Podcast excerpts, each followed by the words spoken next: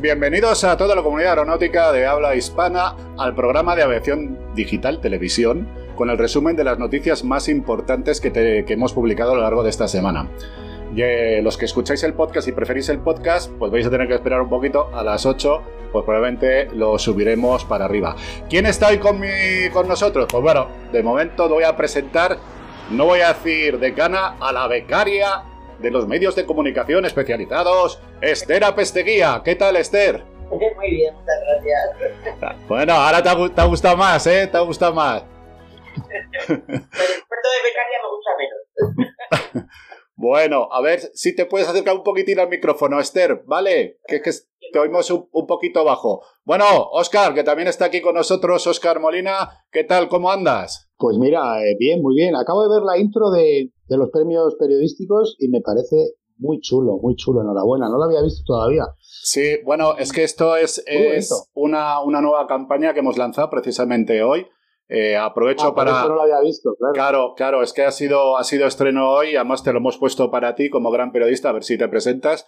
Eh, y bueno, recordar a toda nuestra audiencia eh, que los premios de periodismo de aviación digital ya están en, en el aire nada más y nada menos que tenemos un premio de 6.000 euros para los profesionales de la información y los estudiantes de periodismo, que siempre estáis ahí un poquito, pues que hay que animaros. Vamos a ver, el premio consiste en un dron de última generación, un DG de estos, eh, y con un curso encima para, para, para poder volar el, el dron dentro de las normas y todo este tipo de cosas. Oye, Oscar, eh, muy chulo el podcast, ¿eh? Muy ah, chulo, muy chulo, macho. Eh, yo no sé, Esther, si sabes que, que Oscar se ha, puesto ya como podcaster, que, esa es la definición, y tiene un podcast de historia alucinante, iba a decir una palabrota, pero estamos en horario de niños. Dila, dila. No, no, no la voy a decir, que luego me censuran. Y, un, no, de verdad, eh, Esther, y ahora Nicolás, ahora te lo cuento, que es nuestro invitado, eh, un podcast muy chulo de historia, mucho que celebrar. Tu último capítulo me ha encantado sobre la leyenda negra, Oscar. Bueno, sí, yo, como sabes ahora, y bueno, por otro lado, lamentablemente, pues tengo bastante tiempo libre. Entonces es un tema, el tema de, de la historia de España y cómo, cómo nos la vienen contando, manipulada y bueno, bajo el prisma de esa leyenda negra, ¿no? Que dice tantas cosas acerca de, de, lo que fuimos y de los que nos precedieron, que me parece tremendamente injusto, más que nada porque no es verdad, ¿no? Entonces yo lo que intento es de poner mi granito de arena un poco en, contar la historia como realmente fue, según las fuentes, que no me la invento yo, según fuentes, de manera que, que, bueno, que conozcamos nuestra historia de verdad, porque creo que al final es, eh, como digo, uno de los capítulos es algo que, que afecta mucho a, a, nuestra autoestima, ¿no? Como españoles y como hispanoamericanos, ¿eh? porque hablamos de la historia de Hispanoamérica también. Entonces, bueno, pues sí, la verdad que contento porque bueno, un exitazo, un exitazo de audiencia y muy bien. y, bueno, eh, yo, yo para mí me siento muy orgulloso de tener eh, un amigo, un compañero eh, que esté tan lustrado en, los temas estos de historia. Ya sabes que los pilotos siempre pues, pues tenemos un perfil muy alto en este... Pro, en saberes este ocultos tenemos. Nuestros saberes ocultos. Oye, pues Estoy nada... orgulloso de, de, mis amigos y de nuestra historia. Y de verdad escucharlo porque, porque tenemos muchas razones que... Como, muy chulo, de verdad, ¿eh? Mucho para celebrar. De, de, verdad, y además ya sabéis todos nuestros seguidores y tal que yo no me caso con nadie. Eh, bueno, me casé con mi mujer y sigo ah, ahí. Eh, pero bueno, eh, salvo estas excepciones, eh, suelo decir lo que pienso siempre. Oye, os voy a contar una cosa muy chula. Mira, ayer estuvimos con la buena gente de Asol System. ¿Vosotros conocéis esta compañía aquí en España? No hasta ahora. Bueno, pues este es, mira, es alucinante. primero, porque yo no sé si sabéis, Dassault System es un imperio. Es un imperio de verdad. son los que hacen el Rafale. efectivamente. hombre, claro. Sí. bueno, y otro avión así como muy conocido, el, el Falcon. Carabel, el Carabel. Sí, el, el, Falcon, el Falcon es eh, pues el que tiene aquí utiliza nuestra autoridad.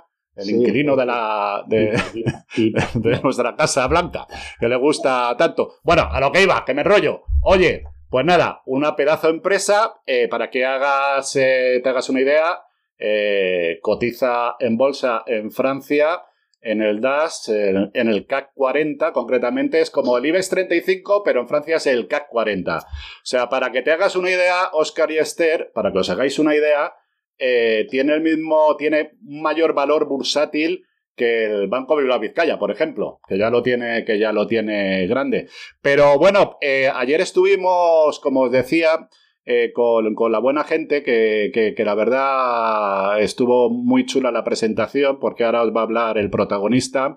Estuvimos aparte y tuve la oportunidad de conocer al director general para España y Portugal, eh, Nicolás Lopi, y pues eso, que estábamos aprovechando para celebrar el 40 aniversario de, la empresa. ¿Y a quién tenemos aquí? A Nicolás. ¿Qué tal, Nicolás? Pues buenas tardes a todos, muchas gracias por invitarme hoy. Pues un placer, Oscar y Esther, conoceros. Igualmente. Eh, si me, permites un pequeño matiz sobre eh, Dasol, el grupo Dasol y las empresas de su grupo. Yo, eh, bueno, el grupo Dasol, que es un grupo familiar francés, tiene diferentes actividades. Una empresa del grupo es Dassault Aviación, que fabrica el Rafale, Mirage, Falcon. Otra empresa es Dassault System, la que represento, que es un fabricante de software que está muy vinculado al sector aeronáutico con software como Katia o que muy utilizado para el diseño de, de, aviones. Y bueno, y otra parte del grupo, pues es participación en el, el periódico Le Figaro, en Francia. Ah, sí, sí, pero sí, periodístico. Es un referente en Francia, vamos. Hombre, hombre eh, no estaría mal que invirtieran por aquí un poquito en, en aviación digital, yo qué sé. bueno, bromas, bromas aparte. Eh, yo creo que es importante dar a conocer a Dassault Mira que estuve ayer hablando con mi mujer que estudia francés para que me dije, para que me dijera, oye, tengo que pronunciarlo bien y tal. Pues nada, parece ser que no, que las clases particulares no han. Bueno, lleva 15 años eh, de presencia en España. Eh, tiene mm, oficinas tanto en Barcelona como en Madrid, como en Valencia. Eh, contaba ayer Nicolás que él empezó, me parece, cuando erais 5 o 10 empleados y ahora ya son 150 empleados, lo cual, lo cual quiere decir una cosa muy importante, tanto Estero como Oscar, que es una empresa que genera empleo en nuestro país. ¿No, Nicolás? Claro que sí. Sí, y tiene empleo de calidad también, porque eh, estamos en un sector tecnológico, pues bueno, hay que cuidar sus empleados y, hacer que se queden y, bueno, invertir en ellos, en formación y en que sean profesionales de, de alto nivel. Bueno, vamos a hablar del tema de Dasol, que como bien decía Nicolás, eh, estamos hablando de software. Estamos hablando de software, ellos tienen una plataforma muy interesante eh, que ayer nos la enseñaron, que se llama 3D Experience y los gemelos virtuales de Dassault Systems. Para que os hagáis una idea, los que nos estéis viendo o los que nos vais a escuchar esta noche, este software lo que te permite, de alguna manera, es un diseño en 3D de tal manera que eh, los que, por ejemplo, cuando van a construir un avión, se empieza con este modelaje a través de este software, lo cual, ¿qué hace esto? Lo que permite es acortar eh, los tiempos desde que se diseña el avión, el avión, digo el avión como los coches, porque es otra de las industrias en las que están metidos, desde que se diseña el avión hasta que empieza a volar. Pero ¿quién mejor para explicarlo? ¿Vale? Porque yo soy un amante de todo esto. Y esto tiene que ver mucho con la digitalización, tiene que ver muchísimo. O sea, yo creo que es la clave ahora mismo en todas las industrias. Pero aquí está Nicolás para explicarnos un poco en qué consiste el sistema. Sí, pues básicamente eh, esta solución informática tecnológica tras de Experience pues tiene como objetivo pues eh, dotar de colaboración, de innovación a la industria aeronáutica en su fase de, desarrollo de producto y, la, gestión del ciclo de vida de, que sea un avión, un dron, un helicóptero, un satélite, cualquier elemento aeronáutico, eh, al igual que en otros sectores que no voy a, detallar. Pues básicamente pues permite virtualmente confeccionar un gemelo digital en todas las etapas del ciclo de vida, desde los requerimientos, la digitalización de los requisitos de, funcional de, un avión, su diseño eh, básico, diseño de detalle, su fase de estudio de, industrialización, desarrollo de todos los utillajes. Y el objetivo es reducir casi a cero los prototipos físicos que se van a hacer para validar eh, esta solución. Durante la fase de diseño se simula al máximo todos los procesos de los comportamientos del producto y sus procesos de fabricación, para poder llegar a confeccionar lo que vamos a llamar una continuidad digital en los procesos de diseño, fabricación y, servicio de mantenimiento del avión.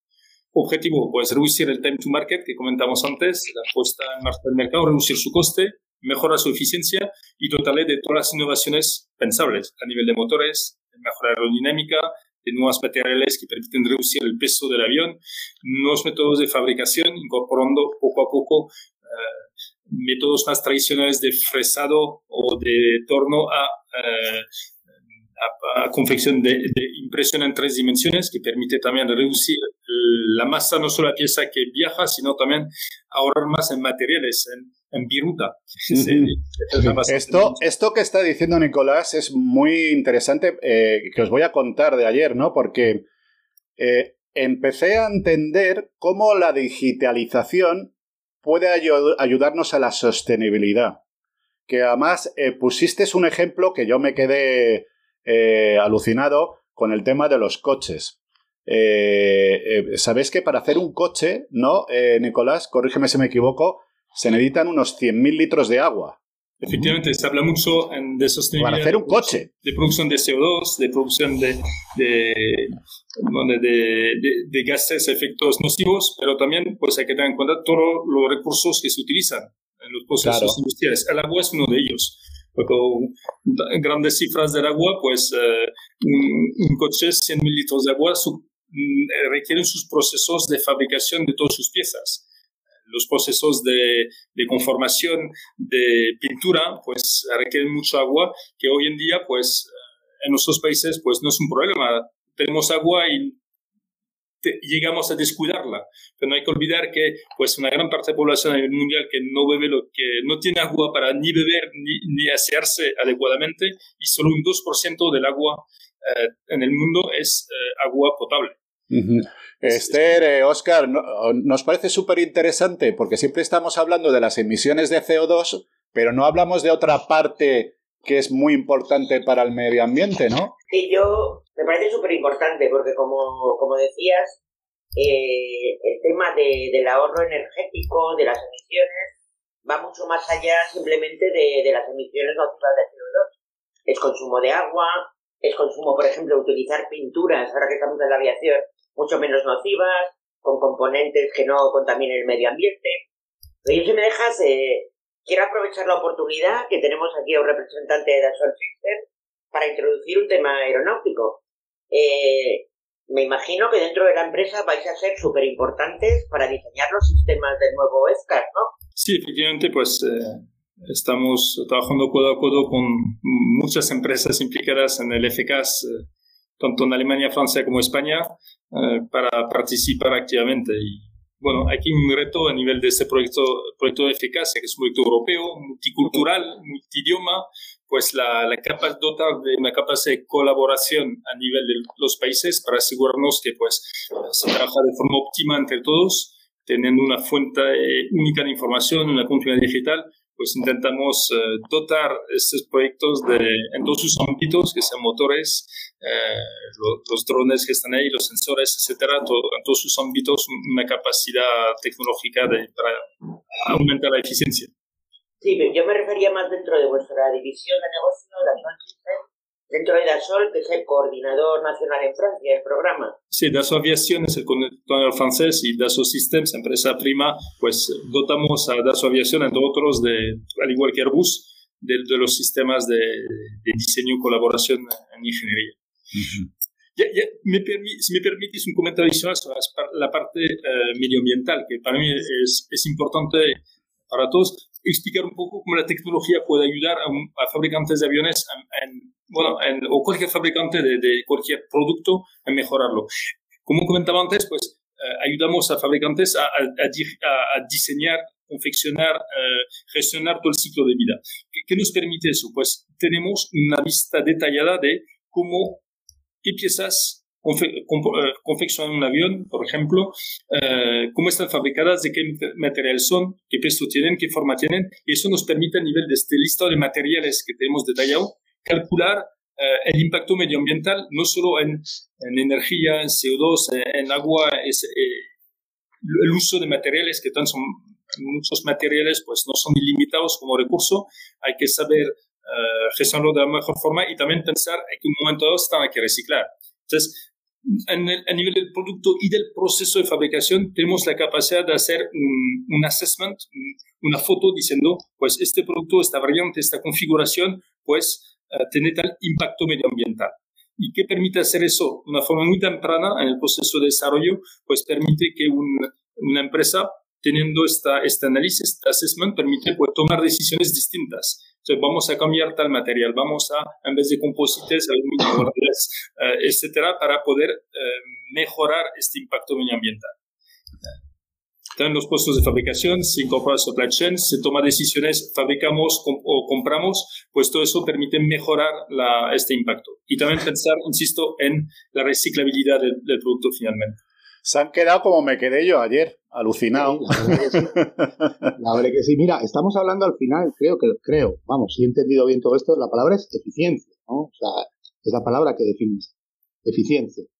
Y, y al final, eficiencia es, es, es, economía para, para todo el mundo, es ahorro de energía y, bueno, es medio ambiente. Y luego, lo que yo siempre pienso cuando oigo hablar de estas cosas es, porque al final, tarde o temprano, alguna versión de ellas llega al usuario privado. ¿no? Eh, ¿Cómo será eso cuando podamos hacerlo en casa, no? Con, yo qué sé, el que le gusta hacer muebles, por ejemplo, o porque algún día esa tecnología seguramente eh, la tengamos a, a, un nivel usuario, ¿no? Y la verdad que, que es, es, alucinante. ¿no? Pues sí, efectivamente se tiene que democratizar este tipo de tecnología. Claro. No claro, solo en, en, un sector puntero como el sector aeronáutico, y luego también en sectores pues, menos, que se han transformado menos. Eh, finalmente, sí. por ejemplo, la construcción. Pues la construcción se ha claro. bastante menos que el sector aeronáutico automoción. El que le guste hacer, ¿qué decirte? Maquetas. Eh, sí. El que le guste cultivar bonsáis, por ejemplo. ¿Por qué no? ¿Sabes? Efectivamente. O sea, es, uh -huh. Pues muy interesante la reflexión para que os hagáis una idea. Esto, Dassault ha ayudado al diseño del mítico Boeing 777, eh, colabora intensamente con Airbus y luego está en otro segmento que vais a quedar alucinados, que también tiene como cliente en aire, ¿vale? Entonces, si no me equivoco, Nicolás, Nicolás eh, os encargáis, digamos, del software que hace las programaciones para el personal de, de aire, ¿no? Para los para los controladores, metiendo todas esas variables que tenemos en el sector de aéreo, como puede ser actividades, descansos, etcétera, etcétera, ¿no?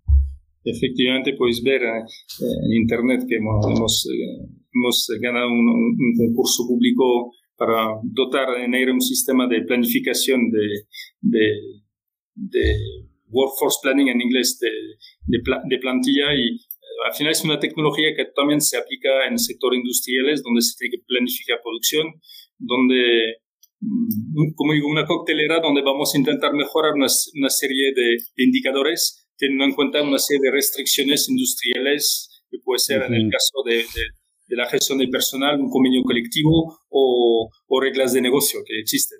Efectivamente, uh -huh. en aire, al igual que muchos otros operadores de tráfico aéreo a nivel mundial, Suiza, en Inglaterra, etcétera, utilizan nuestra, nuestra tecnología para planificar y optimizar la planificación de, de, su, de su plantilla.